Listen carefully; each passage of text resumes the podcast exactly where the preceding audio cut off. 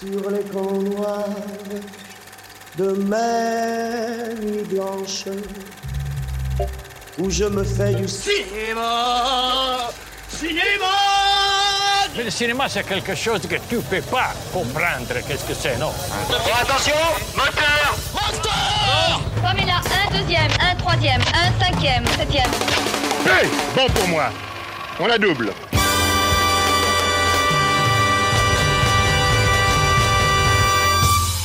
Et bonjour, bonsoir à toutes et à tous. Bienvenue dans cet épisode un peu spécial de Ritech, votre émission qui refait le cinéma. Je suis Kev avec moi pour l'animer, toujours l'intrigant et intrigué Nathan. Salut mon ami, comment ça va? Salut mon Kev, ça va très bien et toi? Ça va plutôt pas mal. Je suis très content d'être là aujourd'hui, car aujourd'hui on va parler. on- J'ai dit qu'on allait faire un épisode un peu spécial, car avec Nathan, on s'est dit que Ritech, c'est aussi l'occasion pour nous de se servir de ce format pour donner la parole aussi à ceux qui font le cinéma. En gros, on va aller dans les coulisses des tournages. On va on reçoit notre premier invité, puisqu'il s'agit de Guillaume, machiniste ou machino, comme on dit dans le métier. Comment ça va, Guillaume? Bah, bonjour à vous deux, ça va très bien et vous? Bah ça va très très bien. Comme on est Guillaume. content de le voir ici. Ouais, je suis très, je suis très content d'être là. C'est un peu, c'est un peu intimidant, il faut le dire, mais, mais T'es notre cobaye en plus. Tu viens pour tester ce nouveau concept pour le pilote, à tes Ouais, risques bah, et périls. J'espère que ça va vous convaincre, vous deux, et puis tous les autres. Donc on, on peut déjà brièvement présenter un petit peu Guillaume, c'est-à-dire que déjà on se connaît parce qu'on a déjà travaillé ensemble sur des tournages. Pour ceux qui ne le savent pas, Na- Nathan et moi on est régisseurs, donc on travaille sur des tournages maintenant depuis quelques années. Et en fait avec Guillaume on s'est déjà rencontrés sur différents tournages. Je crois que Guillaume et Nathan vous avez déjà travaillé plusieurs fois ensemble, je crois plus de fois que moi. Oui, Combien on s'est rencontrés tous les trois au mois de juin, fin juin 2020, c'est ça? Ouais. Juste ouais, après le premier confinement. Voilà, juste après le premier confinement. Et avec Nathan, on a rebossé ensemble aussi en fin 2020, début 2021. On a fait quoi Deux ou trois tournages ensemble maintenant Ouais, ouais. ouais. Ah là et là. avec Kevin, on a rebossé à la suite du premier projet. Ouais.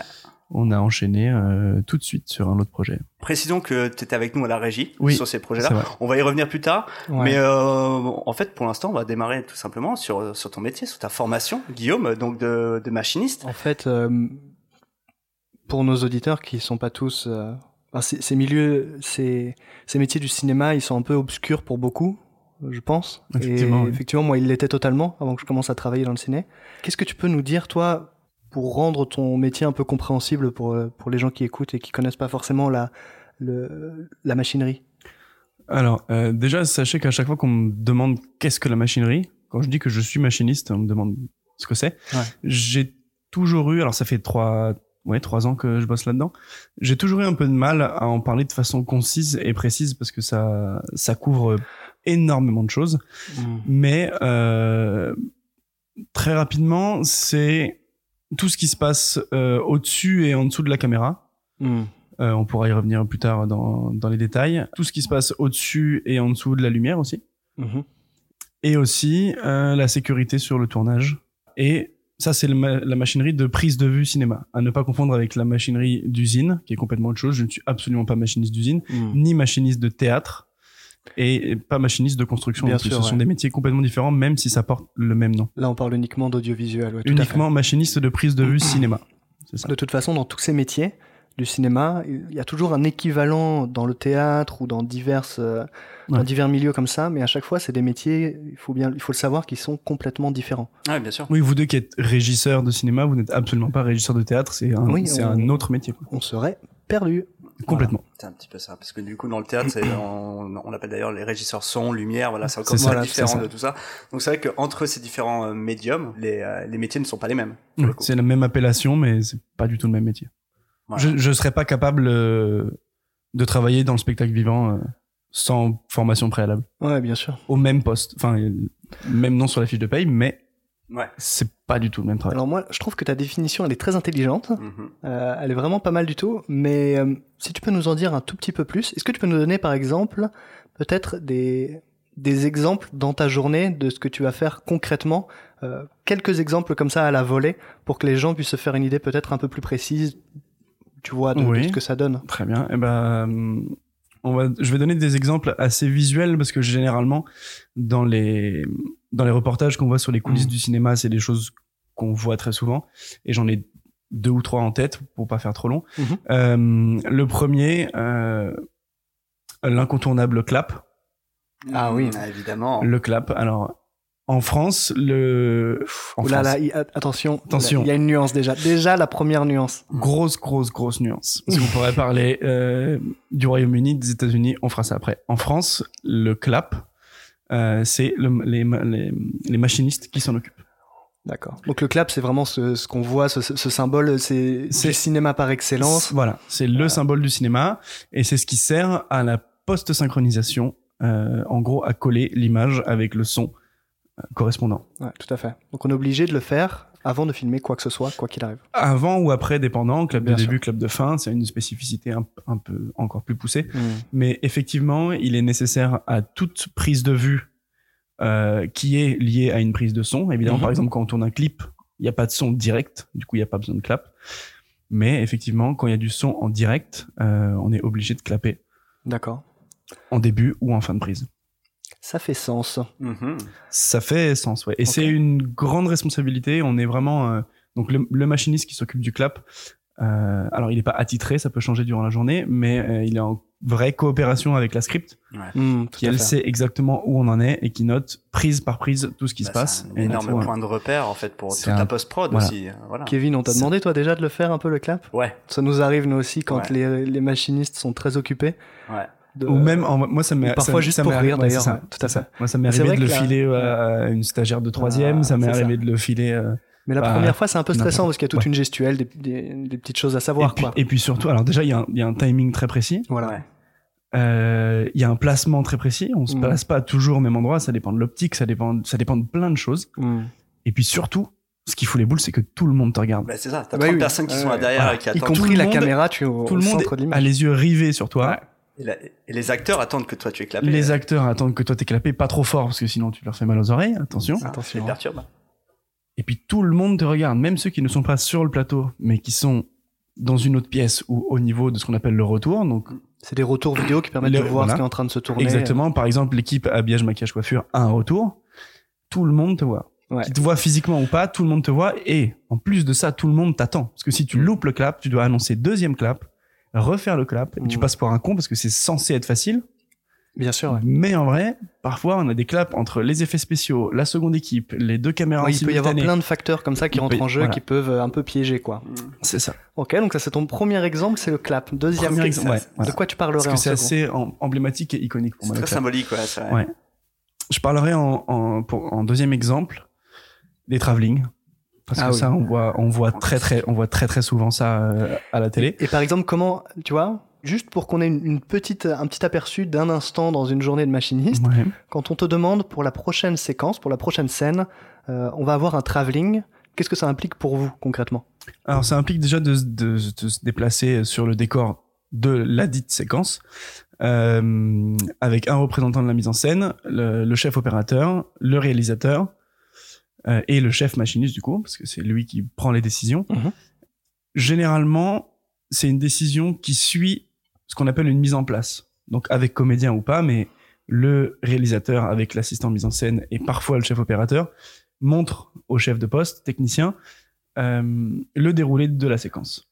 Afin que en fait les techniciens puissent travailler derrière. euh, Exactement. Ensuite, le chef opérateur, en duo avec le réalisateur, décide d'un travelling. travail. Hmm.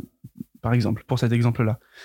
Euh, le chef opérateur va nous Le donner... chef opérateur, juste vraiment pour les gens qui seraient pas du tout au courant, c'est la personne qui va être littéralement derrière la caméra et qui va faire aussi des choix de aiguiller le réalisateur sur des choix de lumière, de cadre, etc., etc. C'est une personne qui a, Oui, c'est vrai que j'en parle comme si tout le monde savait ce que c'était, alors que... c'est ce qu'on appelle la photographie. Voilà, directeur de la photographie. Voilà, c'est C'est ça. ça. C'est un autre nom. Euh, ce qui est très important pour nous à la machinerie, c'est d'avoir ce qu'on appelle une place de début et une place de fin.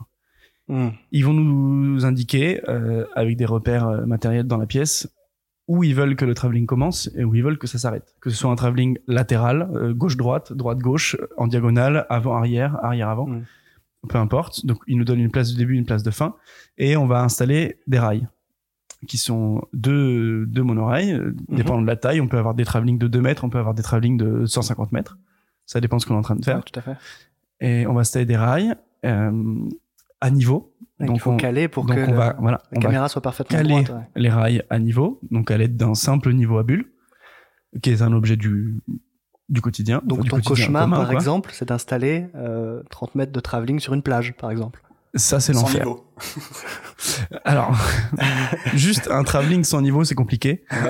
Euh, parce que, il faut le dire, hein, l'outil niveau sur l'iPhone, il faut pas y croire. Non. Mais, euh, mais effectivement, il y a des, Hmm. il y a des terrains. Quand je vous l'expliquais là, je, je voyais un appartement, je voyais un sol en dur, Bien sûr. potentiellement Euh, à niveau et un petit peu de calage. Mais Mhm. ça m'est arrivé de d'installer euh, 30, 50 mètres de travelling en pleine forêt où il faut arriver trois heures avant avec euh, des scies. Ah oui, parce des- que attention, des bêches. euh, ouais, spoiler alerte, les arbres ça a des racines. Voilà, Ouais, les arbres ça a des racines, la terre c'est mou. Euh, en plus, à chaque fois qu'on tourne en forêt, soit il pleut, soit il a plu la veille. Bien sûr. Il y a jamais- ça, dans le cinéma. Voilà, il y a, ja- il y a jamais de terrain sec, ça n'existe pas. Et non, souvent, c'est la nuit et l'hiver. Bien sûr. Mais bref, passons.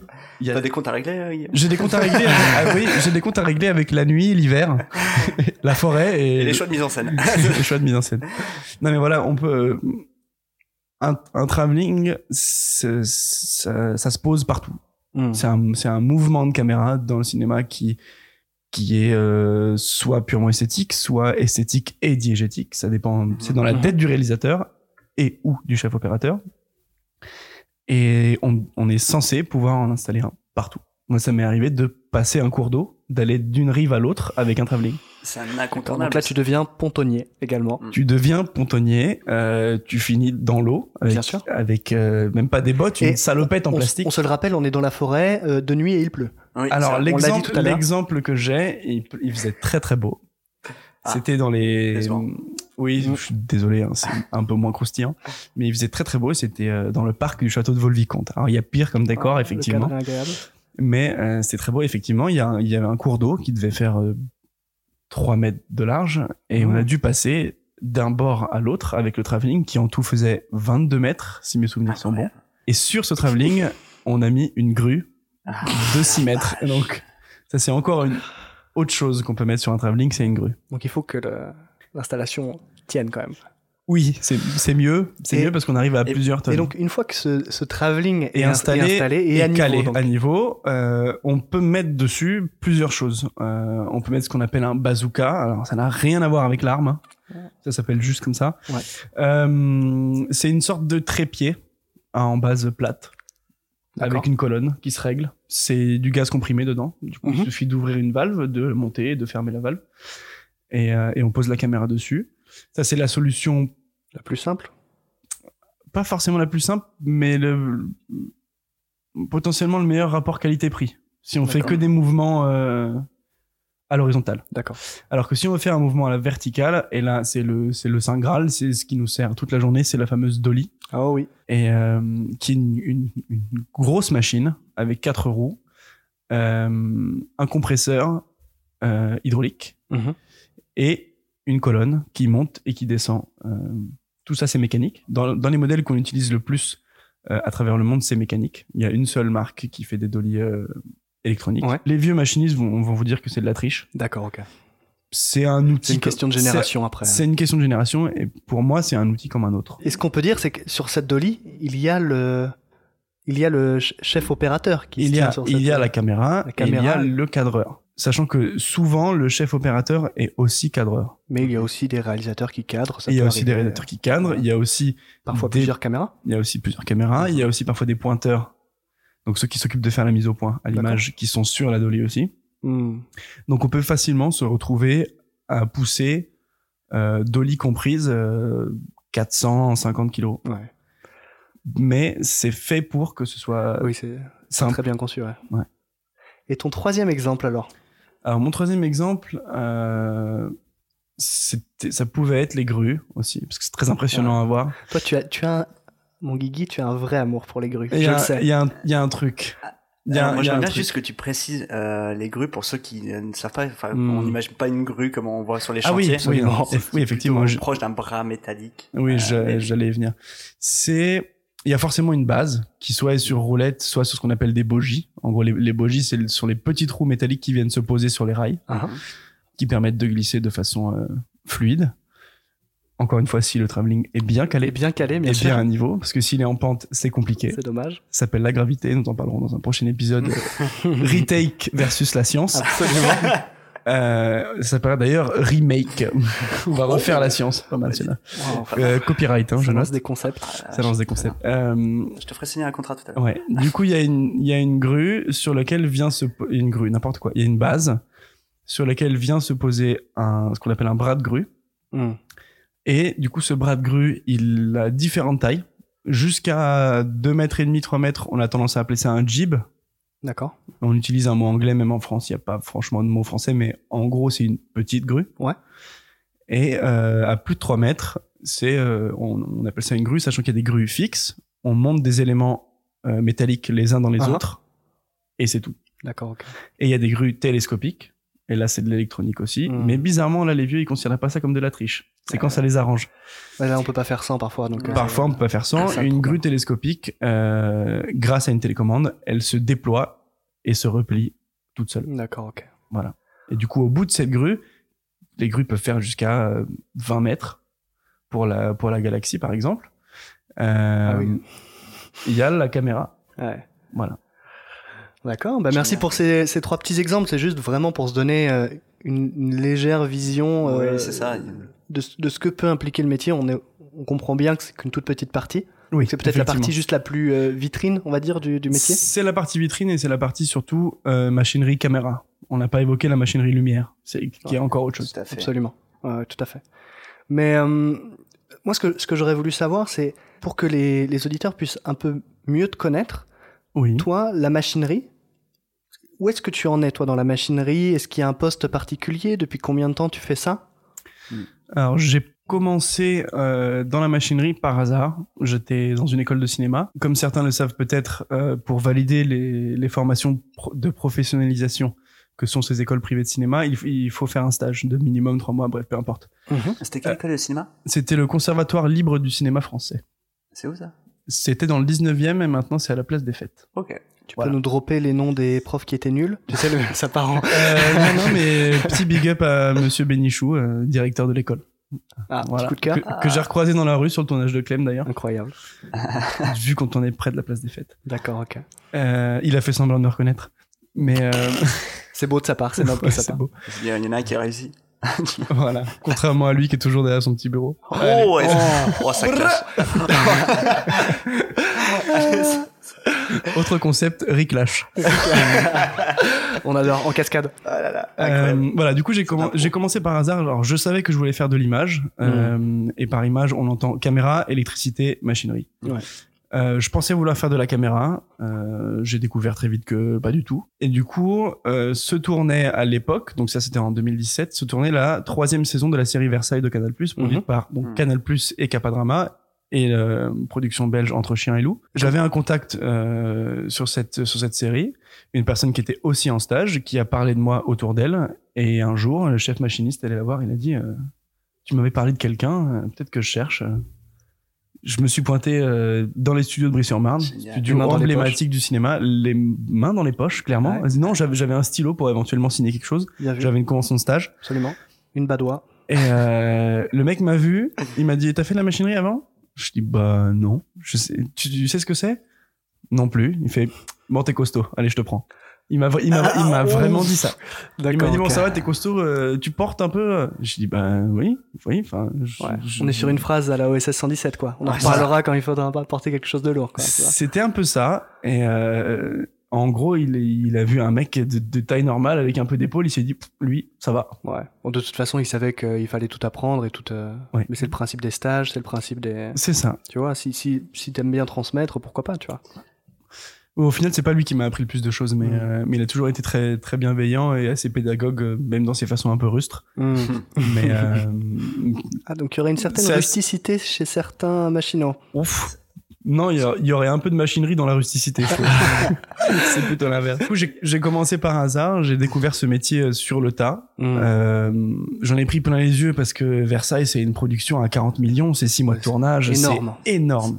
Il y a du matériel de partout, euh, des moyens euh, presque infinis, Hmm. des décors de dingue. Ouais. Quand tu te retrouves tout seul à, à 6 heures du matin dans la galerie des glaces, Ah ouais. parce que tu vas tourner là et tu fais l'insta et t'es le premier à arriver et t'es seul dedans. C'est sublime comme Avec euh, le seul, dans le cinéma. C'est magnifique.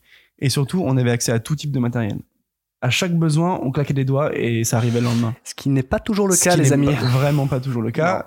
Et Alors ça, c'est l'exemple d'une production qui a du budget. voilà. Ça, et du Et coup, ça, c'était il y a combien de temps ça, c'était euh, en 2017. J'ai commencé 2017? exactement le 24 juillet 2017. Très précis. Ok. Trop bien. Dans la forêt d'Ermenonville, Oh, près de la mer de sable. Mhm. Champêtre, ouais. Ok. Et du coup, donc, tu as commencé par ce projet et on a évoqué Petit aparté avec Xavier Ambry en chef seconde équipe. qui est ton chef. Premier chef de ma vie. Ouais. D'accord. Une seule journée.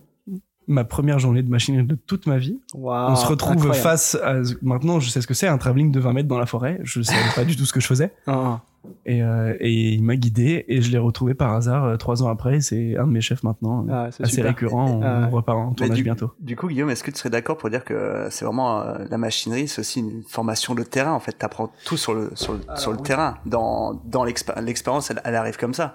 Elle, elle peut arriver par des formations. Euh, les formations, c'est compliqué. Alors, il y a certaines écoles privées, euh, on parle de la région parisienne évidemment, parce que je connais pas le reste, Mhm. mais il y a certaines formations privées qui proposent des formations très très sommaires.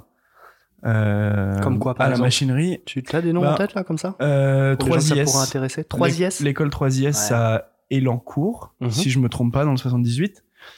Ils ont, euh, ils ont un bon programme image. C'est- C'est l'école, euh, d'après d'après les échos que j'en ai eu, qui couvre le plus de choses euh, dans ce qui est. Intéressant.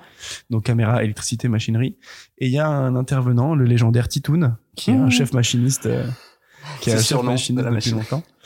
Euh, alors je crois que c'est lui parce qu'on m'a parlé de lui et on m'a parlé aussi de quelqu'un d'autre dont je ne me rappelle plus le prénom. Mais peu importe. Il y a, Titoun. il y a des intervenants euh, professionnels du coup du monde du cinéma. Et lui, euh, il est chef machiniste Hmm. qui euh, font une introduction à la machinerie euh, appliquée au court métrage de l'école. D'après ce que j'ai compris, encore une fois, je me trompe peut-être. Ouais. J'ai pas fait cette école-là. C'est assez sommaire, Ça je peut être pense. intéressant, quoi, quand même, malgré tout, pour Ça une peut être introduction si on- ouais. au métier. Mais ça reste donc, comme tu, comme tu le Ça, disais, Kevin, ça reste. ouais. un métier que ça prend sur le tas. Et, et c'est vrai que c'est le cas pour beaucoup de métiers du cinéma, de toute façon. Oui. Donc, Clairement. On- De toute façon, on Ça, est, c'est toujours appris sur le tas. on est tous d'accord aussi pour dire que ce métier-là du cinéma, Mm. de l'audiovisuel, c'est aussi une question de réseau. De voilà, c'est Oui. parfois c'est juste du bouche à oreille. On, Oui, c'est bien on sûr. se donne des numéros comme ça. Ouais, tout à fait, absolument. Et euh, donc là, en l'occurrence, c'est super oui. intéressant de savoir qu'on t'a donné ta chance pour faire ça. Oui, et, et encore, confiance. nous, on vit, on vit à, à une époque où la porte d'entrée dans le cinéma est très très souvent le stage. Ouais, J'ai l'impression que c'est 95% de stage et 5% de piston. Il n'y a pas vraiment d'autres. euh, Toi, t'en avais pas fait, Nathan, euh, de stage. Alors non, mais j'ai fait des projets assez pourris quand même. Ouais, mais t'as- mais t'as j'ai pu commencé, t'as commencé quand au- même 5 ans avant moi, donc c'était déjà différent. Oui, mais je pense qu'en fait, moi, c'était uniquement parce que j'avais un ami qui faisait le métier que je fais aujourd'hui Ouais. Ouais. et qui m'a permis de, au culot, un peu de skipper quelques, quelques étapes, quoi. Oui. On va dire, j'ai eu de la chance. Oui, là-dessus. oui. oui. Et Ouais, de, la, de, la de la chance, pas forcément. C'est ta façon. À, c'est- c'est, ça a été ta façon à toi de rentrer dans le milieu du cinéma. d'entrée pour. absolument. À l'époque, moi, j'ai des collègues qui maintenant ont 55 ans qui me disent, euh, je travaillais dans les champs de patates. Il y a un, il y a un mec qui m'a vu, il, il avait besoin de bras, et, et j'ai commencé comme ça. Ah, une, une autre génération là pour le une, coup. une autre génération, c'est un, c'est un collègue bourguignon, euh, Fred Quentin, j'adore. Euh, il travaillait dans les champs en Bourgogne et il y, a un- il y a un mec qui l'a vu euh, de loin, il a dit bah viens. Incroyable. Est-ce que, tu- est-ce que tu sais, dolly. est-ce que tu sais porter des choses? Et il travaille encore dans la machinerie, ça? Ah, c'est, c'est, un, c'est un dieu de la machinerie. Ah, Incroyable. Génial. Un gros c'est- rustre. euh, il a la, la pédagogie d'une huître. Clairement, c'est, c'est, c'est avec lui entre autres que j'ai fait mon stage. euh, Ah oui. euh, sur Versailles. Euh, humainement, il est génial. Tu, tu- tu- on se pisse dessus de rien à longueur de journée. Pourtant, des fous rires entre un, entre un gamin à l'époque de 21 ans et, un, et un mec de 53, tu vois. Mais dans le cinéma, il y a beaucoup de. Il y a... La place des générations, elle est forte. Mais Très, en même temps, euh, comme pour le coup, les, les, les âges, les différents âges sont très mélangés, il y a quelque chose qui s'annule quand même. Euh, C'est-à-dire que c'est. On est tous des gamins. Ouais, voilà, il y a un peu de ça aussi. Vraiment, on est tous des Vous êtes des gamins. bouts en train, vous les machinistes. Non, mais même, même, j'ai j'ai l'impression que peu importe le métier du cinéma, on se, on se rejoint tous euh, sur la déconne, Mm. sur les, sur les blagues pas ouf et, Ouais. euh, et sur la bière en fin de journée. Mm. Tu vois, donc peu importe la génération. c'est plus tellement autorisé, mon Guigui. Non, c'est c'est ça n'a rien à voir avec époque, ça, n'a rien à voir avec la production. Chacun apporte sa bière et puis Voilà. et puis, et puis il se débrouille. Ah, ah. Non non mais Non, on- non, non, mais oui, il y a quelque chose même comme ça. même je dis une bière mais mais moi ça, ça m'arrive très peu mais ne serait-ce que prendre cinq minutes en fin de journée pour alors c'est pas un bon exemple mais fumer une clope ou Ouais, bien sûr. Mais les, les- il faut savoir que les journées sont longues, Ouais. souvent difficiles. Ouais. Donc, euh, les équipes, même s'il peut y avoir des dissensions au sein d'une équipe, se soudent très vite, en fait. Et il y a quelque chose qui se rapproche un petit peu de la classe de lycée ou de la colonie de vacances, malgré tout, d'une Oui. certaine manière. Moi, il y a quelque chose de, on est tous dans le même navire, tu Voilà, vois. c'est ce ça. qui fait que, en, en fait, les obstacles, les, les, les galères, on les, on les, on les traverse ensemble, tu vois. Oui. Euh, en fin de journée, vrai. du coup, c'est ce petit moment de Mm. relâche qui fait du vrai. bien. Oui, c'est vrai. Mais, Mais- déjà, je trouve que ça part d'une base saine parce que c'est au sein d'un tournage, normalement, il n'y a pas de concurrence. Normalement. Normalement. Après, il peut y avoir de la concurrence d'ego, mais c'est encore autre chose. Mais tout le monde fait le même film. voilà, on fait tous le même film, on travaille, bah, on a le même plan de travail, on travaille au même endroit tous. Et euh, effectivement, quand il y a une mauvaise ambiance humaine, Ça devient très difficile de faire ce métier. alors ça peut être un super film.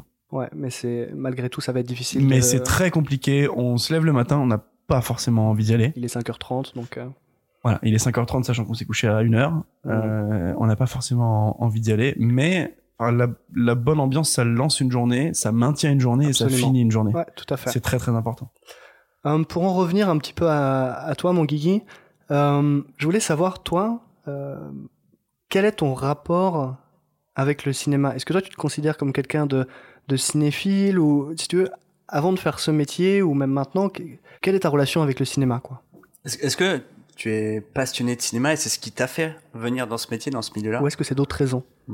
Je vais donner une réponse qui, pour, qui peut-être euh, peut en surprendre certains. Je suis absolument pas cinéphile. C'est un, c'est un- c'est un vrai débat. Je dis pas que j'aime pas le cinéma. Je dis pas que j'aime pas la salle. Je dis pas que j'aime pas les films. Mais je trouve que, alors déjà, personnellement, je trouve ça dommage. J'aimerais bien m'intéresser plus que ça, mais je sais pas pourquoi. En, en- en fait, je, je bouffe du contenu à longueur de journée, Mhm. euh, très peu qualitatif.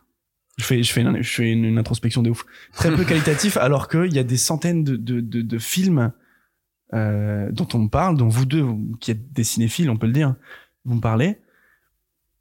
Et je sais pas pourquoi, je, je, je- j'ai du mal à, me- à me dire, Mais tiens, je vais après, regarder ça. C'est intéressant, je, je pense juste d'en parler deux minutes, mais c'est que finalement, dans le monde du cinéma, sur un plateau de cinéma, euh, les gens sont très très loin de tous être cinéphiles en fait. Mhm. Parce qu'il y a un aspect euh, aussi très technique à ces métiers et, Ouais. et, qui- et ça Ouais. brasse, et ça brasse surtout des gens qui viennent de tous les horizons et qui ont tous des intérêts très différents. Mhm. Et ce qui fait qu'en final, on peut faire excessivement bien son métier Sans être cinéphile. sans être cinéphile. Bon, peut-être pas en étant réalisateur, mais en étant, par Ouais, exemple, régisseur, machiniste. Mais Euh, c'était cette question qu'on avait déjà parfois, bon alors du coup en, en off, mais que voilà, est-ce qu'il faut forcément être cinéphile, passionné pour faire du cinéma? Bah, je Euh, On est tous d'accord pour dire que non, euh, concrètement. Euh, nous, nous trois, on est d'accord pour dire que non. Après, il y aura Il y a un forcément quelqu'un qui va dire oui, il y a mais, des choses qu'on peut dire là-dessus, bien sûr. mais je trouve qu'il y a une, une sacrée différence entre cinéphilie et passion du cinéma. Absolument, c'est vrai, ouais, ouais, parce que le, le cinéma, Parce c'est que moi, aussi je un suis univers. passionné, ouais. moi, je suis passionné par le cinéma, Hmm. techniquement. Ah Ouais. voilà. Est-ce que tu peux Ça, ça, ça c'est peut-être l'aspect qui t'a amené plus ou qui t'a fait aimer le plus la machinerie avec le temps. Ouais, c'est ça. Est-ce C'est que de tu mettre, peux nous en c'est de mettre les mains dedans, en fait. Je connaissais pas ce métier. J'ai, j'ai fait des choses avant dans ma vie où j'étais, où à la fin de ma journée professionnelle, j'étais fatigué et je me demandais, mais pourquoi je suis fatigué? J'ai rien fait. Et là, il y a, il y a un sentiment de, de, de vraie fatigue. Alors, je, je ne dévalorise absolument aucun métier sur Terre. Il n'y a pas de sous-métier. Mais on sait que les métiers de bureau peuvent être très durs pour ces raisons-là. voilà. hein. Voilà, ça peut vrai, être fatigant d'une autre façon. Il peut y avoir de la fatigue mentale, il peut y avoir euh, un fait. environnement toxique. euh. Absolument.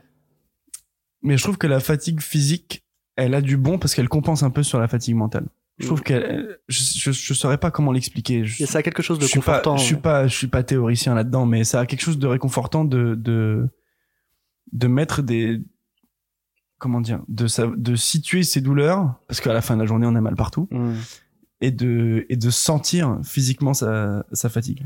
Mais au-delà de ça, je pense que peut-être d'autres personnes l'auront remarqué, mais quand tu parles tout à l'heure des grues, euh, des, Oui, des- vous, des vous pouvez pas le voir, mais j'ai des étoiles dans les yeux. oui, Voilà, en fait, déjà, il y a ça, on voit que ça te passionne, tu pars directement dans, dans des détails que tu expliques assez bien, tu vois, tu vois. Ouais. Mais toi, il y a quelque chose comme ça aussi, le, le fait de suivre ces évolutions techniques et l'histoire de ce matériel, de ce, ça Ouais. te plaît, on le voit tout de suite.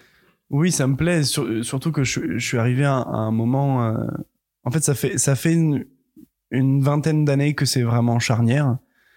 Il y a eu une étape avant avec l'invention du Steadicam. Je sais pas si vous si, vous- si vous comptez inviter un Steadicammer, il vous en parlera beaucoup mieux que moi. Ce serait super, mais juste en deux mots, un Steadicam pour que pour les gens Euh, qui pas. Juste en deux mots. C'est un, un bras mécanique attaché à un gilet, donc qui va sur un être humain.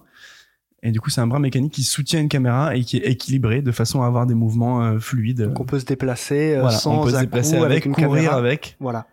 Et euh, le but du, du bras mécanique, c'est de d'aller à l'inverse des mouvements naturels du corps. Ça compense. La, la caméra, l'image reste. euh, Voilà, l'image- l'image reste fluide, ouais, avec- dans un mouvement. Et ça, tu dis, ça a été une révolution. euh, Ça a été une révolution, ça a été inventé par, euh, alors j'ai plus le nom, j'ai assez honte, mais euh, ça a été inventé au moment du tournage de Rocky, Excellent.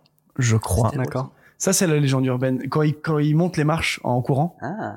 et, Ah, je et, t'as et c'est là qu'on a, et c'est pour ça qu'on a inventé le Steadicam. Je me rappelle de l'utilisation la, la plus euh, la, la, la plus forte et la- peut-être la plus la plus connue pour moi, c'est celle dans Shining en fait de suivre ce- ce- cet enfant sur son Tricycle. sur son Ouais, tricycle dans, euh, dans dans tout le bâtiment. Je, mais je suis pas sûr que c'est la première utilisation. Donc je crois que tu as peut-être raison. Je crois, je crois que c'est Rocky. Alors, lequel En même temps, c'est très, c'est 62, très mais- sympa, ces petits mystères. euh, Ouais, voilà, vrai. les Mais euh, si vous invitez un Steadicammer, il, il saura Il dire. saura, pas de Ouais, souci, ouais. Bien sûr. Et donc tu dis, ça a changé à ce moment-là. Ça a changé à ce moment-là et c'est une époque charnière depuis. Déjà, on a l'arrivée de l'électronique. Hmm. Il y a énormément de choses qui viennent changer notre, métier. Du coup, on est à une, à une frontière euh, assez fine entre euh, je veux faire ça, j'utilise tel outil qui a été inventé pour ça, D'accord, qui coûte très cher parce que tout coûte cher, bien sûr. qui coûte très cher, qui est bourré d'électronique et généralement il y a un opérateur qui vient avec. Mhm. Soit j'ai pas les moyens, pas envie, un chef opérateur qui travaille à l'ancienne du coup qui veut pas Ce qui ça. arrive souvent. Hein. ce qui arrive souvent. Et du coup, avec de la mécanique pure et un peu de la créativité technique, ouais, clairement. comment je peux faire pour arriver au même résultat, Hmm. voire mieux pour certains, avec ce que j'ai dans mon camion. Et dans mon camion, j'ai des centaines de choses. Ah oui, tout à fait. Un camion de machinerie, pour quelqu'un qui ne connaît pas le métier, n'a pas de sens. Hmm. Parce qu'il y a des bottes en caoutchouc, une scie sauteuse, une barre en alu, des bouts de bois, Ah oui, tout à fait. un parapluie. Donc, euh, Bien sûr, ouais. Parce que sur les tournages, ce qu'il faut savoir, c'est que chaque équipe, pour ainsi dire, a un camion plein de matériel technique. Ouais. Et euh, effectivement, ça peut être très cryptique pour une personne qui passerait la Ouais, tête c'est- euh, à c'est l'intérieur. très très varié. Et je pense qu'à part un camion déco ou accessoiriste, Hmm. Le camion machinerie, c'est le plus varié, je pense. Euh, Est-ce qu'on peut La- parler la du régie camion aussi. régie ouais. Le camion régie, oui, c'est vrai, c'est vrai, c'est vrai. En fait, euh, moi, ce que, ce que j'ai cru comprendre à force de, de discuter avec toi, Guigui, c'est qu'il y avait un, un- donc un vrai amour de toute cette, euh, cette technique, cette histoire des, des innovations dans la machinerie. Oui, l'amour du matériel, ouais. Ouais, tout à fait. Et je vois souvent, euh, tu parles souvent aussi des, des différences entre le modèle, on va dire anglo-saxon, voire juste américain, ouais. et français. Et t'es un peu fasciné par ce monde, toi, euh, d'Hollywood et de cette manière de faire du cinéma avec ces budgets-là? Alors, oui et non. C'est un peu ambivalent, mon, mon rapport euh, à la technique du cinéma américain. Alors, déjà, je n'y ai jamais travaillé. J'ai eu la chance de, de faire une, une formation su- sur place, mais c'était une formation purement mécanique. Mhm. Euh, ça me fascine parce que ils ont vraiment de la ressource. C'est des constructeurs dans l'âme, vraiment très très très bricoleurs, comme comme les grands machinistes français. Ouais. Euh, ils s'adaptent moins, mais en même temps ils s'adaptent plus. Comment je Qu'est-ce pourrais que vous tu veux l'expliquer? dire par le fait qu'ils s'adaptent moins? Ils ont tendance à créer du matériel Hmm. par rapport à chaque demande, plutôt que de faire avec du matériel qu'ils ont déjà. D'accord. En France, on va piocher dans, dans notre camion pour faire une accroche voiture, par exemple. Alors une accroche Une voiture. accroche voiture, ouais, c'est mettre une caméra, par exemple, sur un capot qui va filmer une personne en train de conduire. D'accord, donc pour toutes vos scènes de course-poursuite, vos... Exactement. ça c'est le travail de la machinerie aussi. Aussi. Euh, on va prendre dans notre camion euh, des choses, des Des briques, tubes et de- en alu, voilà, des tubes- sangles. voilà, des des- tubes en alu, des sangles, des colliers, euh, Hmm. de façon à créer une structure assez rigide, as- assez solide et, euh, et safe pour accrocher une caméra dessus. Caméra qui vaut généralement, couplée avec l'objectif, on peut monter facilement jusqu'à 300 000 euros. Oui. Donc, On a très peu envie qu'elle tombe euh, en arrivant Voilà. au stop. Ouais, c'est vrai. Exactement. Euh, le chef machiniste américain, il va juste euh, dire ah c'est telle voiture, du coup je vais construire un arceau sur mesure pour cette voiture-là. Hmm. Et du coup, que qu'est-ce qu'il voit le chef machiniste français? Il dit oui, mais si on change de voiture, D'accord. ça pas marche, tu vois. Ouais, ouais, ouais. Du coup, ils ont ils ont cette tendance à D'accord. j'ai un problème, je vais apporter une solution technique très chère et qui m'appartient surtout. Ça, c'est justement la différence euh, là, euh, réside surtout dans les différences de budget finalement. c'est à ça que je On pensais. par- enfin, il y a une différence de mentalité, je pense. Il y a une différence de mentalité, mais effectivement, euh, il y a aussi une différence du budget. Quoique, dans les films et les séries à gros budget qui se tournent en France, Mhm. euh, on fait pas autant appel euh, à du matériel que ça. Et- et dans, sa, dans sa quantité et dans sa diversité. On fait plus appel à ce qu'il y a dans le camion finalement. Déjà par on rapport fait appel à ce qu'il y a dans le camion, à- dans la tête des machinistes Ouais. et les habitudes de ce qu'on a déjà vu sur un autre film, ce qu'on a déjà fait, ce qu'on n'a pas fait, on invente, on crée. euh, Ça bricole avec, avec, euh, l'expérience, voilà, on s'adapte. Exactement. Moi, moi, ce qui, ce qui m'intéresse aussi là-dedans, c'est de savoir, enfin, c'est de savoir, est-ce que tu as déjà travaillé avec des équipes, euh, comment dire, étrangères au, à, à la France, euh, anglo-saxonnes J'ai ou- déjà travaillé avec un chef machiniste euh, anglais Mhm. sur un tournage pour Louis Vuitton, une publicité, euh, où j'étais seul avec lui. Alors déjà, euh, j'ai la chance de bien parler anglais, parce que c'est un autre monde. Que c'est pas l'anglais quotidien. C'est alors déjà, Il y a un, il y a un jargon en ouais. français qui est Bien sûr. euh, qui est très très très très très très vaste. Mhm. Sachant que en plus de génération en génération, on a des noms différents pour la même sûr. chose. Le vocabulaire Euh, technique est à toujours Marseille, le plus euh, difficile. à Marseille, ils ont un nom différent pour le même objet qu'à Paris, euh, Mm. qu'un nom différent de. Lille à Lyon. Et surtout, il, il est arrivé avec une espèce de nonchalance. genre, ouais, on m'a payé un billet d'avion, je viens, je fais le strict minimum avec du matériel que j'ai pas vérifié parce que j'étais pas là. Hmm. Euh, ça fonctionne, je fais bien mon boulot et je pars à la fin de journée sans vraiment ranger euh, ce que j'ai utilisé, quoi. D'accord, ok. Et toute la partie consommable, euh, consommable, c'est C'est tout ce qui va être utilisé vraiment euh, utilisé à 100% pendant le tournage et qu'on ne Ouais, pourra plus utiliser après. Ça va être c'est ça. Par exemple, un feutre ou du gaffer qui est notre ruban adhésif. euh. Et ça va, il y a énormément d'autres choses. Du coup, j'ai j'ai demandé ce qu'on faisait du consommable? Il m'a dit, bah, garde-le, je m'en fous. Oui, on est sur des logiques totalement différentes. euh, Il doit avoir un garage avec, euh, avec des- caisses et des caisses et des caisses de, de, Hmm. de consommables. C'est pas les mêmes mentalités. D'accord, ok. Et est-ce que Je tu... tout en ayant des points communs. Mais par contre, je... comme il y a quand même l'innovation, elle se fait beaucoup là-bas sur les, les Oui. nouveaux, l'électronique notamment dont tu parlais, ce genre de Oui, choses. elle se fait beaucoup là-bas et elle se fait aussi en Allemagne. En Allemagne aussi, Donc d'accord. il y a quand même un Intéressant. pôle, euh, il y a quand même un pôle assez grand de la machinerie en Allemagne. Mais effectivement, aux États-Unis, ils sont un peu précurseurs dans tout, dans tout ce qui se fait, dans les dolly dont on a déjà parlé, euh, dans les grues. C'est des endroits que j'ai eu la chance de, de visiter, donc les usines, c'est chouette. notamment euh, l'usine JL Fisher, D'accord. chez qui j'ai fait une, une formation de diagnostic et réparation. Eux, ils, sont, ils font notamment des dolly, c'est ça? Ils font des dolly et des grues. D'accord, Ouais. ok. Et, et c'est- fascinant. Et ils ont un modèle qui leur est très propre. Mhm. Euh, c'est pareil avec d'autres marques. Ah euh, oui, comme- tu l'aimes beaucoup, exemple, celui-là. Comme par exemple Chapman. Ils sont propriétaires de tout leur matériel. Hmm. Personne dans la vie ne pourra être propriétaire de n'importe quelle pièce Ah oui, fabriquée chez Fisher. Tout est loué. Ah, dingue. Du coup, ils ont la main mise sur tout. Sachant que Fisher et Chapman, c'est les deux marques qui, qui dominent le monde. Il y a, y a Panther aussi, les Allemands, mais Hmm. c'est clairement Chapman et Fisher. On va chez n'importe quel loueur en Europe, euh, en Inde, euh, en Mm. Nouvelle, partout. C'est Fisher, Chapman. C'est la référence et ils ont produit des milliers et des milliers et des milliers de dolly. Je pense qu'on parle même en dizaines de milliers. Et ils sont propriétaires de tout depuis le début. Ça, Tout est la propriété d'un vieux monsieur, monsieur J.L. Fisher, que j'ai vu de loin, qui est un, un petit vieux de Un pionnier. 85 ans, tout, tout rabougri, euh, Ouais, pas content qu'on vienne le voir. En plus, faut pas l'emmerder, c'est vraiment un inventeur. euh. ouais.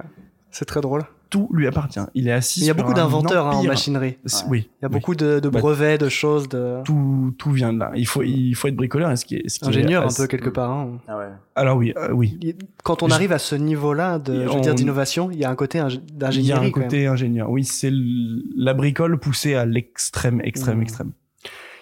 Guigui, tu, tu connais un peu le concept de, de Retech. On, on fait des, des recommandations de films qu'on trouve euh, pas nécessairement assez connus à nos yeux, etc. Et en fait, on voudrait se prêter à un petit, euh, un petit jeu avec toi.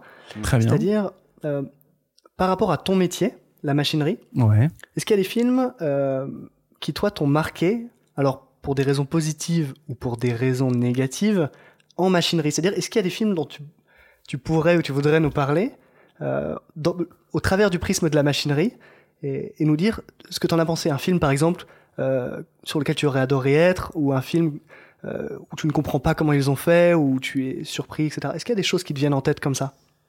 Euh, au revoir là-haut. Ah Séquence d'introduction. donc, Euh, film plutôt récent bah, Film plutôt récent, ça, ouais. D'Albert Euh, Dupontel. d'Albert Albert Dupontel, Dupontel, ouais. exactement. Je à sais part pas, ça, il n'est je pas sais du tout cinéphile. Alors je l'ai pas vu. Oh. Je, je vais vous expliquer. Non, non, non, je, non, non, je vais on a- vous on expliquer écoute, pourquoi. On écoute, on écoute. pourquoi je, je, je vous parle de ce film. Et d'ailleurs, je, je ne vous parle pas du film, je vous parle de la séquence d'introduction, D'accord. euh, qui est un plan séquence. En gros, je l'ai découverte à travers la vidéo explicative de la machinerie qui a été utile à Wow. faire la séquence. Autre Ah, exemple, La La Land, Mhm. Séquence d'ouverture, pareil, grand plan séquence. En fait, dès qu'il y a un grand plan séquence Ouais. sur un film à budget, ça veut presque forcément dire grosse machinerie. D'accord. 1917, Bon, là, énorme moyen de machinerie. Quasiment, ouais. Quasiment tout un film en plan séquence, la caméra, elle passe de support en support, et vu qu'à la machinerie, on s'occupe des supports de la caméra, Il faut trouver des solutions à tous ces, à toutes c'est ces. c'est fou, ça passe de la main d'un homme à une grue, à une dolly, à la main d'un homme à nouveau, et ça monte, et ça descend, et ça tourne. C'est fou. C'est incroyable. Donc ça, c'était fou. tournage euh, de cœur, si tu peux. Pareil, mi- oui, pareil, 1917, j'ai pas vu le film. J'ai Hmm. vu juste les vidéos C'est drôle. explicatives de, Hmm. de la machinerie. Mais à nouveau, ça revient à ce qu'on disait avant, c'est-à-dire cette passion du cinéma, mais pas de la cinéphilie, tu vois. Là, c'est vraiment- technique. C'est vraiment, c'est vraiment de la technique, ça C'est fait vraiment partie du, de ce monde-là. hein. Et c'est tout aussi important, bien sûr. Ah, Ouais, c'est sûr. Après, euh, n'importe quel film d'action, Ouais. ça, ça se répète à chaque fois. Si on parle de C'est mission toujours- impossible, si on C'est toujours de- les, les mêmes choses sur les films d'action. euh, Mhm. Notamment, on va prendre l'exemple de la course-poursuite. C'est presque toujours la même façon de, de filmer une course-poursuite. Il y a des caméras qui sont accrochées à la voiture, Mhm. une ou plusieurs. On est arrivé jusqu'à 8. Moi, j'ai vu déjà une installation avec 8 caméras sur Tu la sais même sur voiture. quoi c'était? C'était alors sur une comédie à sketch en plus. Waouh. Euh, 30 C'est jours max de Tarek Boudali. Ah, c'est Tarek drôle. Boudali de la bande à Fifi. Et attends, il y avait huit accroches. Il y avait Il y huit avait voitures huit- avec une accroche chacune. On a fait, on a fait une journée d'essai avec huit accroches caméra sur la même voiture. Est-ce qu'ils ont utilisé les huit accroches en Hmm. simultané en tournage? Je sais Peut-être pas parce pas. que j'étais pas là sur tout le tournage. J'ai fait que deux semaines en tout euh, en renfort. Mais euh, effectivement, le, le- le jour d'essai, on, on était chez un fameux loueur euh, de machinerie qui s'appelle Nextshot, Mhm. euh, qui est en banlieue parisienne, et euh, on a mis huit caméras sur la même voiture. Sur la même. C'est- Donc là, il faut, on parlait d'imagination et d'inventivité. Ah, faut- là, il faut ouais, vraiment y aller. Ouais, hein. ouais. C'était pas une grosse voiture en plus. Ouais. On n'était pas aidé euh, par Ouais, la la, la voiture. voiture prend euh, 50 kilos, quoi, d'ici c'est la fin des. Elle prend 50 kilos par caméra. Par caméra, voilà. Donc, Ouais. euh, Fois 8, euh, La ça fait 12. la Clio, elle est sur les jantes. Ok. oui, ouais, ouais, ouais, Tu mets deux vaches sur la voiture, c'est pareil, quoi. on n'était pas loin de la Clio en plus. hein. C'était une petite, c'était une petite BMW, euh, Euh, bon, vraiment pas grosse quoi. d'accord, ok. Mais effectivement, c'était compliqué. Mais euh, du coup, sur le tournage, parce que co- comme je vous dis, j'ai fait, j'ai fait deux semaines sur ce tournage-là. Euh, gros gros moyen, je pense que je sais pas, on devait être à, je sais pas, 20-25 millions de budget quand même. C'est quand même beaucoup. Je balance un chiffre au hasard par rapport à ce que j'ai vu. Hein. Ça se trouve, ça se trouve c'est 120, ça se trouve c'est 2. 120, ça m'étonne. Deux, je pense pas, 120 non plus, mais D'accord. tu vois ce que je veux dire, c'est une fourchette très large, mais. mais euh, Mais je, Oui, c'est pas pas étonné, effectivement, là, tu me dis 20-25 millions, c'est pas des chiffres non plus qui me, qui me semblent. euh, Ouais. le on, a mis, on a réussi à tourner avec quatre caméras en simultané, dont deux sur la voiture. Parce que comme on le disait avant, euh, juste le coût d'une caméra, donc voilà, déjà exorbitant. Enfin, c'est- Oui. tu disais avant 300 000 euros, mais donc après, c'est- des caméras qui sont louées. Ouais. Mais euh, Effectivement. donc voilà, donc 8 caméras, effectivement, je pense que Ça commence à faire assez, assez, assez cher, ça. Oui, ça fait, ça fait, ça fait beaucoup. Là, on avait quatre caméras. Mais donc, pour, euh, pour revenir à ce que je disais, Hmm. une course poursuite, c'est toujours filmé de la même façon. Il y a des caméras accrochées à la voiture, une ou plusieurs. Euh, il y a ce qu'on appelle un Scorpio Arm. En gros, c'est une- une- un gros 4x4, tr- souvent très puissant, Ah, euh, sur lequel est montée une grue motorisée. Donc, il fait le tour à 360. euh, D'accord. Donc on parlait de support fixe tout à l'heure. Là, on est sur un, Un support sur un quad, quoi. hein, on est sur, euh, on- généralement, on est sur un gros 4x4, euh, Ouais. soit à Porsche, soit à Mercedes. C'est, c'est les Ah deux oui, marques les plus adaptées, apparemment. Hmm, Ça permet de se la péter aussi un peu avec du gros matos. bien sûr. Mais euh, et oui, donc il y a un Rush, un Rush and Arm euh, de chez Freefly, c'est la seule marque américaine encore une fois basée à Miami Ah ouais. qui fait qui fait ces grues là et elles sont motorisées et euh, au bout desquelles on met on met euh, ce qu'on appelle une tête Mhm. motorisée aussi, Mhm. donc il vient compenser les les mouvements euh, dus à la voiture, à l'état de la route, ça. tout ça. Et, et tout ce système là permet de rouler jusqu'à 130 km/h.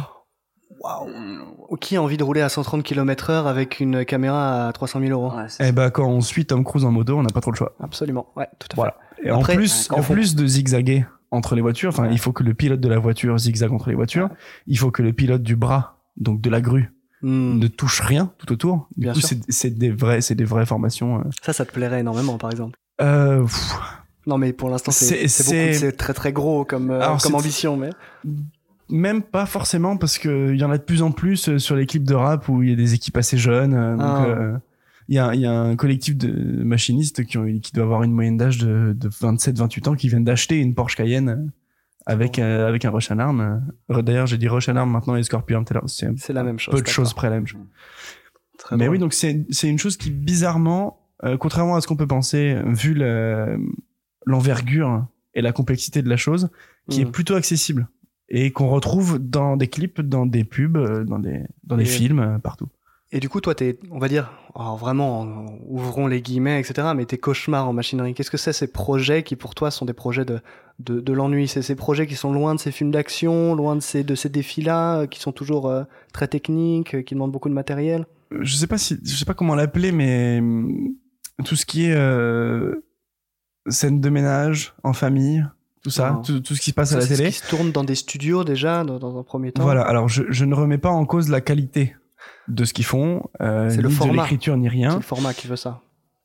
Oui, ouais, c'est le format. En gros, la caméra, elle est posée à un endroit Hmm. et elle bouge pas de la journée. Ouais. Du coup, le, le machiniste est souvent seul Hmm. parce qu'il y a besoin de personne d'autre. Euh, et il devient un clapman, quoi. D'accord. C'est du clap. Une, une- une fois que la caméra est, est en place, c'est du clap euh, toute la journée. Ce dont on parlait tout en, en tout début d'émission. Voilà, c'est du, du clap, du clap, parce qu'il n'y a pas de mouvement caméra.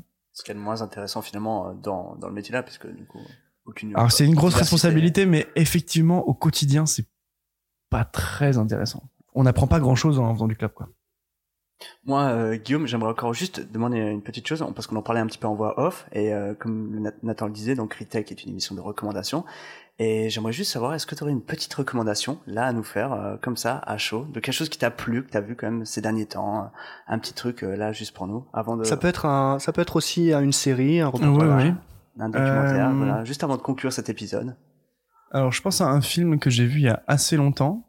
Assez longtemps dans, dans, ma, dans ma courte vie, hein, faut pas oublier que j'ai 25 ans. Euh, et pas 50. On l'a pas mentionné, mais- ça, d'ailleurs. Oui, j'ai 25 ans. Voilà. Euh, j'ai vu il y a, je dirais entre 4 et 7 ans. C'est Ouais. une belle fourchette. Ouais. Parce que c'est un, c'est un petit peu flou. Mhm. Euh, les bêtes du sud sauvage. Oh, Oh, c'est un film de Ben cœur pour moi. Ça. ouais. Ouais. Alors, je n'aurais absolument pas été capable de vous dire avec qui, de qui. Bien sûr. Juste, Ouais, ouais. il m'a marqué. J'ai revu, j'y pensais plus. Mhm. J'ai revu l'affiche. Alors, je sais plus sur quelle plateforme. Je sais pas si c'est sur Netflix, si c'est sur Canal+. Ah. Je sais pas. Et j'ai eu un, et j'ai eu un flash. Et je me suis dit, il faut, il faut, il faut que je le revoie. C'était trop bien. Hmm. Et du coup, là, j'attends le moment parfait parce qu'à chaque fois que j'ai du temps, alors soit je suis euh, dans mon canapé, soit je suis dans mon lit, je- j'ai pas envie de le pourrir. Bon, Voilà. eh ben, merci beaucoup pour cette petite reco. Aussi Captain Fantastic. Aussi, Ah, j'aime beaucoup ce film. Les coups de cœur, comment ça Eh, tombe on est sur du, du petit cinéma indépendant américain, j'aime bien. j'aime- Oui, Euh, ouais, Mais euh, ouais, c'est vrai. Je sais pas trop en deux, en deux mots, Nathan, mais moi, Les Belles du Sud Sauvage aussi, ouais, un petit coup de cœur, c'était très beau. ouais. Moi, j'avais carrément pensé, euh, il était dans, dans la liste des films reco retake, euh, Ah. donc euh, On y reviendra peut-être un, un jour. Ouais. Ouais, bah, si vous voulez euh, m'inviter euh, pour avoir un regard euh, beaucoup plus innocent merci, que le vôtre merci pour tout. film. Merci déjà pour tout ce que tu nous as dit sur ton métier, sur toi. Voilà, c'est c'est vraiment Passionnant, ouais. C'est moi, je, moi, je trouve ça Mais génial. C'est super intéressant. c'est intéressant d'avoir le, en plus le, le point de vue de, de quelqu'un qui fait partie de cette nouvelle génération en machinerie. euh, qui Oui, oui, ça, c'est euh, c'est vrai qu'on c'est vrai qu'on en, on en a pas parlé et c'est un sujet qui est beaucoup trop long pour l'évoquer maintenant. c'est pas grave. Mais c'est vrai qu'en parler avec moi, vous aurez pas du tout les mêmes informations et le même point de vue qu'en parler avec quelqu'un qui a fait euh, 150 longs métrages, qui a 40 ans de sûr. métier, Et c'est ce qui est très Qui- intéressant. qui est cassé en deux, euh, Ouais, ouais.